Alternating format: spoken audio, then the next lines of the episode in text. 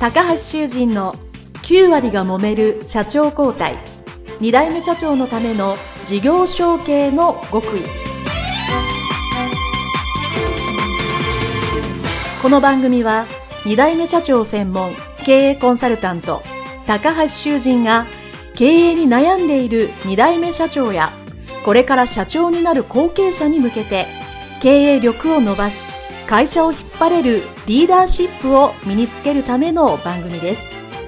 これまで数百社をコンサルティングした実績から2代目社長ならではの悩みを知りその解決のための独自理論によって2代目社長もまた従業員も幸せに仕事ができることを目指した内容です。皆さんこんにちは。事業承継コンサルタントの高橋です。本日は株式会社人材ソフラ、磯村剛社長のインタビュー講演でございます。どうぞよろしくお願いいたします。前編ではですね、まあ、後継者時代のお話をしまして、まあ、飲食店のご経験ですね、えー、が長かったで、その後、ご自身の会社のですね、されたりというので、えー、お話は淡々とされてましたけど、きっとまあ、様々なところでご苦労が、えー、あったんだろうな、いうふうに、えー、推察をしますけども、えー、後編はですね、いよいよ、えー、そこから、えー、経営者社長になられての、えー、お話をしたいと思います。よろしくお願いいたします。えー、先ほど少しですね、あの、打ち合わせでお聞きしたんですけども、まあ、専門を5年やられて、はい、えー、いよいよ社長になられるという時に、えー、まあ、割とこう、なんて予定せずにというか、まあ、あの、急になったんだよ、みたいなことをちらっとお聞きしたんですけど、まあ、そのあたりの、まあ、状況というか、経緯をはい。お聞きしてもいいでしょうか？はい。えっ、ー、と、弊社のですね、まず、あの、初代の代表からもそうなんですけども、はい。えー、非常に飲食店という業態に関しては非常に素人でして、えー、まず、一代目もそうだったんですけど、先ほどの話もしたんですけども、あの、サラリーマンから、はい、えー、いきなりこう飲食店をやると。そうですね。えー、の思い切った方だなと。えーで、私、二代目となりますけど、私の父親になるんですけども、はい。もう、ずっとデザイナーをやってまして。そうなんですね。あの、なので、基本的に飲食店という業界は全くの素人というところで。なので、いわゆる経営者という目線でいくと、あの、うちの弊社のあの、先代も先々代も、はい、全く基本的には、あの、経験値がない状態で、挑みましたので、どうやってこれを私が引き継いでいいかなっていうところが正直ありまして。で、あの、当然、まあ、初めはもう本当に計算書も読めないような、私もそういう知識だったので、で、二代目の社長もなかなか、あの、そういうことを、まあ、実の息子なので、教えたがらないというか。うん。なので、まあ、たまたま同じ業界の人間を見つけたりとかですね、はい、紹介してもらったりとかして、まあその辺の知識を、えー、つけながら、えー、徐々に徐々にという経緯ですよね。でまあ、あの、もちろん当初予定、えー、二代目の社長と予定していた、えっ、ー、と、じゃあ何年のいつ頃に、はい、えー、変わろうかということもあったんですけども、まあちょっとその、いろいろ、えー、二代目の社長の対象面とか、えー、まあ、もろもろそういうこともで、若干2年ほどですね、えー、当初の計画よりは早まった段階で、で、私も30代だったので、はい。えー、まだ50代、60代の、え職人の方がいる中でね、30代というところで、非常に、あの、取引先も含めて、あの、大丈夫かというところもあったんですけども、はい、これはもう、やってみなはれというか、そういう形でやるしかない。やるしかないというところで腹をくくったというところがあるんです。はい。まあ、で、まあ、と、経営社長になられて、はい。あの、当然専務も得られたし、飲食業も長いので、はい、まあ、いわゆるその、現場の中のことは、まあ、すべて分かってらっしゃったと思うんですよね。はい、で、まあ、いざ社長になられて、社長になってから、まあ、初めて気づいたり、うん、あの、驚、驚いたって言ったら大げさですけど、気がついたことってどんなことがありましたか？そうですね。やはり、あのー、もういろいろ、まあ、そこからは結構数字の話にもなってくるんですけども、はい、あの、やっぱりキャッシュフローというか、そういう財務関係の管理の難しさと、はい、あと、いろんなタイミングでやっぱり判断力を求められるので、そこの、えー、なんていうんですかね、タイミングの取り方というか、はい、あの、まあ、早い方が当然いい場合もありますし、うん。あの、逆にちょっとこれ間を置いてっていうタイミングもありますし、その辺の、うーん、サジェスションの具合がね、非常に、まあ今でもそうなんですけども、うん、うん、うん、そうです。考えるところはあります。それでまあ、あの、逆にこう、経営者になられて、で、まあ、あの、こういうふうな、えーまあ、改善って言ったらあれですけど、うんあの、いい方向にこう変え、変えたっていう、なんか、まあ、喋れる範囲で、ええ、ええ。なんかこう、会社の中でここを良くしましたっていう、どんなことがありますそうですね。あの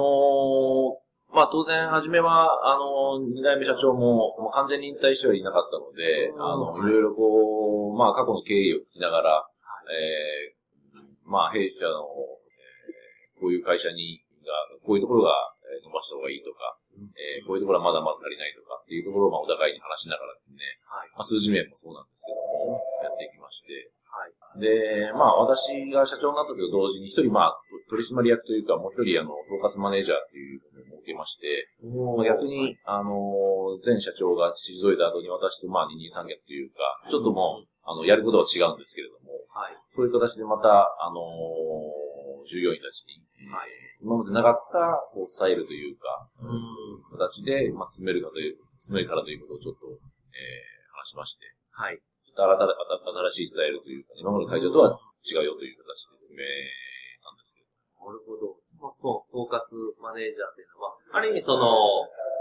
磯村社長が、まあ、専務としてやられた仕事に近い。えーとですね、統括マネージャーは逆に、えー、もう串揚げのうちの職人の方を設けまして、なので、私がその現場に入っていなかった分、もし何か FC 点も含めてですね、まあ、従業員とか、うんそういうちょっと具体的な、えー、ことに関しては、その彼に、え本当に現場の、まあ、課題を改善する。ー、なので、まあ、ちょうど2代目の社長と私がいたクッションと同じようにですね、はい私とその、統括マネージャーの間に、まあ、クッションが一つあって、まあ、そこと従業員のまたクッションがあるということで、はい。あの、まだまあ、距離感という意味なんですけども、うん。が、あの新たなちょっとスタイルというはい。そうですね。やっぱりその、ね、現場を、まあ、何店舗もやられてるので、現場を改善する、やっぱそういう担当の、まあ、なんていうんですかね、あのまとめてられる方っていうのはいらっしゃる、いいた方がいいですよね。これだけの規模になりますからね。はい。他にはなんか、やられたことって、まあ、ちっちゃいことでもいいんですけど。そうですね。あとは、あのうちの場合は、あの例えば飲食店なので、はいえー調味料とか非常に PB 製品というか、プライベートブランドのものもあるんですけども、はい。それをちょっと、あの従業員と一緒にですね、まあ、作りに行ったりとか、あとはですね、逆にまあちょっと規模が大きくなって今は来たので、それを今は、あの、物販という形で、はい。えー製造しまして、まあ、それを、まあ、売っていこうとか、そういう、まあ、新たな、えっ、と、店舗だけではない、売り上げというか、ええ。ー販売の仕方も、まあ、これから目論んだりとか、まあ、今現状やってるところもあるんですけど、はい。なので、あと従業員も、あとは、まあ、基本的に現場だけではなくて、はい。えー、外に目を向けていただもらいたいので、ちょっと試飲会とか、えー、そういうの積極的に行ったりとかね、あのー、ある意味、いろ、まあ、彼らもいろんな方と触れ合わせながら、ちょっと社会勉強としての、え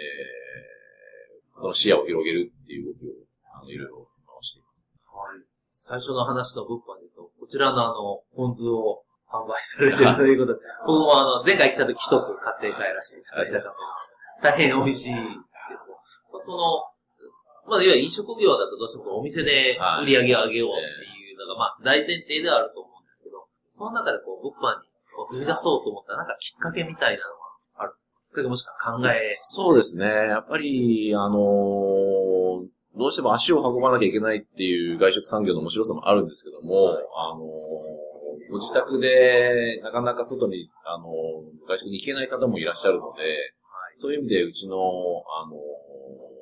軸になるものを、あの、ごご家庭でも楽しんでいただきたいということもありましたし、はい。なんかそういうことで、あの、うちになんかうちの弊社の商品が置いてあったりとかすると、普段、あの、来ない家族の方とかも、あ、お父さんこういうところで働いてるんだとか、ちょっと目の見えるところに、あの、はい。自社ブランドとかお父さんが働いてるものがあったりとかすると、なんかちょっとイメージが、あの、変わってくるのかなっていうところがあるんですけど、そうですよね。まあ、あの、そういうね、こう、働いてる方のそこにあると、やっぱり、ね、奥さんとか、ご家族を見ると、やっぱり嬉しいでしょうね。そう、こういうの作ってる、ね。なるほど。それはなんか、さっきの、まあ、従業員さんに、まあ、いろんな、まあ、視野を広げて、まあ、経験をしてほしいって中の一つで、まあ、すごく、あの、磯村社長の従業員さんへの、まあ、愛というか、お気持ちを、すごく、あの、単純に業績が伸びたらいいというのは、そこにフォーカスしてるのが素晴らしいな、と思います。はい。で、まあ、だいぶインタビューもたくさん長いことを聞いてきたんですけども、えー、まあ、多分ね、まあ、淡々と今お話をされてますけど、はい、かなりいろいろご苦労もあったかと思うんですけど、まあ、そうは言っても、まあ、あの、三代目として、まあ、トータルでですね、まあ、この銀座磯村を継いで、まあ、良かったかなと思う点はどんなそうですね、あのー、非常に、まあ、あまあ、あのー、まあ、プレッシャーも当然ありますし、あのー、いろんな形の苦労は当然あるんですけども、あのまあ、結果的には、あの人と人が、あの触れ合ったり、商売なので、まあ、これはどこの業種も一緒だと思うんですけども、うん。まだまだうちの会社は、あの、従業員の2、30人の規模ですけれども、当然100%の人間はいないと思うので、あのー、逆にしっかり、あの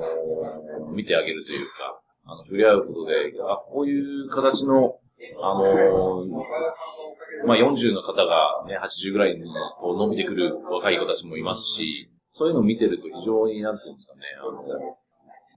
心強かったりもしますし、逆に、あの、喜ばれたりもしますし、あの、なんかどうしても一人で黙々と、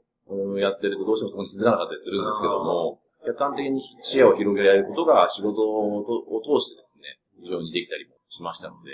非常に私も勉強になりながら、あの、やってるということです。はい。そうですね。僕も、まあ、5人ぐらいの小さな会社でコンサルティング会社やってますけど、まあ自分を、まあ、あの、評価いただくのはもちろんそれはそれでありがたいんですけど、やっぱり、うちのスタッフが、あの、取引先さんから、あの、すごく助かってる言われるのが僕も一番嬉しいので、多分、その人に関わったり育てるっていう気持ちはすごく僕もわかります。はい。ありがとうございます。では、えー、いよいよ最後の質問を、はい、えー、お聞きしたと思います。えー、もしですね、えー、まあ、タイムマシンが今あったとして、はい、えまあ事業承継する前なので、まあ社長になる前か、もしくはまあ会社に入る前、まあどちらかでも結構ですけど、その当時に、えー、ンで戻って、若かりし頃の磯村社長に何かアドバイスをするとしたら、どんな言葉をかけますか？そうですね、あのー、私も基本的には、あのー、飲食という仕事を、まあ、まあ、一本できましたので、あのー、今、多少年を取ることによって、まあいろんな方とお会いすることになりますけども、あの、非常にもっともっとですね、あの、他業種を見るというか、あの、はい、その時はやはり若かったので、まあ、あの、自分の趣味とか思考で、えー、世界を選んでた部分はあるんですけども、はい、逆に自分にはないところの、うん、世界観を、えー、その時に、えー、いろいろ蓄えておいて、それで、まあ、私がそれが飲食ではないなかったとしてもですね、それがなんかいろいろ生きてくるんじゃないかなっていうところもありましたんで、それはなんかこう、いろんな業界に通して言えることだと思うんですけども、はい、ちょっと、あの、自分の考えとか思考じゃないところの部分に足を踏み入れておくと、うん、えー、非常に今につながるんじゃないかなと。はい、ありがとうございます。そうですやっぱりその、まあ若いからこそいろんなね、経験をして、もちろんその経験が生きることもあるし、できない時もあるので、まあ、でもそれってどこかでね、繋がってくると思う。けど、いろいろ経験してみるっていうのは、すごくは、この年になって、昔そういえばこんな経験が今生きてるなって、ね、あるなってなかなかちょっと、いつもと違うところにちょっと経験してみるっていうのは、すごくいいと思います。はい、ありがとうございました。えー、それでは、前編後編通じてですね、えー、お話をお伺いさせていただきました、えー、株式会社銀座磯村、磯村豪志社長でございました。どうもありがとうございました。ありがとうございました。失礼します。